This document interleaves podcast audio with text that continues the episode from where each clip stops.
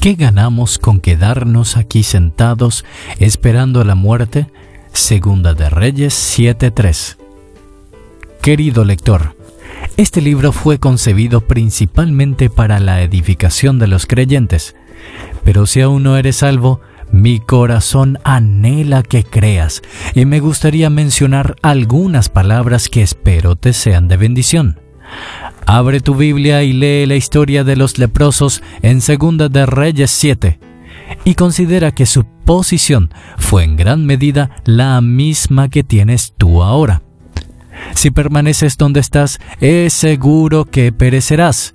Si acudes a Jesús, es probable que también mueras, pero recuerda el viejo dicho, el que nada arriesga, nada gana. ¿No es cierto que en tu caso tienes poco que arriesgar? Si decides permanecer en tu lugar desahuciado y sin esperanzas, nadie tendrá lástima de ti cuando llegues a la ruina completa.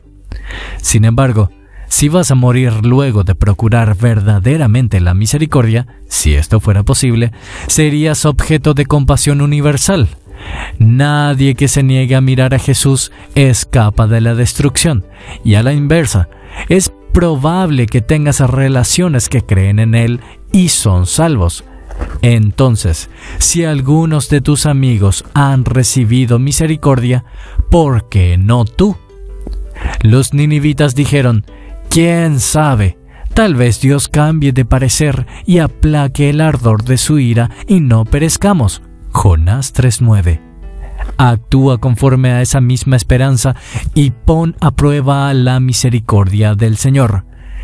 Perecer es tan horroroso que si restara una única oportunidad, el instinto de autopreservación te haría estirar la mano para alcanzarla.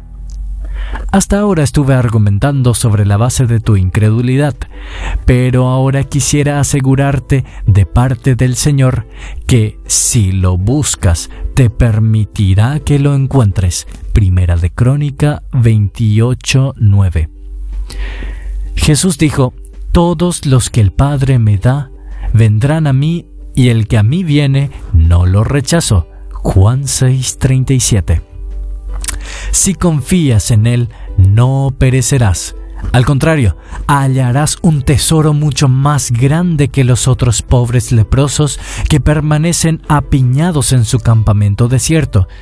Que su Espíritu Santo te conceda la osadía para acudir de inmediato a Él, sabiendo que no confiarás en vano. Luego, cuando seas salvo, dedícate a desparramar las buenas nuevas, tal como los leprosos lo expresaron en Segunda de Reyes 7. Hoy es un día de buenas noticias y no las estamos dando a conocer. Si esperamos hasta que amanezca, resultaremos culpables. Vayamos ahora mismo al palacio y demos aviso. Versículo 9. Da a conocer las noticias para unirte a la casa del rey. Informa a tu pastor lo que has descubierto y luego proclama las buenas nuevas por donde vayas. Quiera el Señor salvarte antes de que hoy se ponga el sol.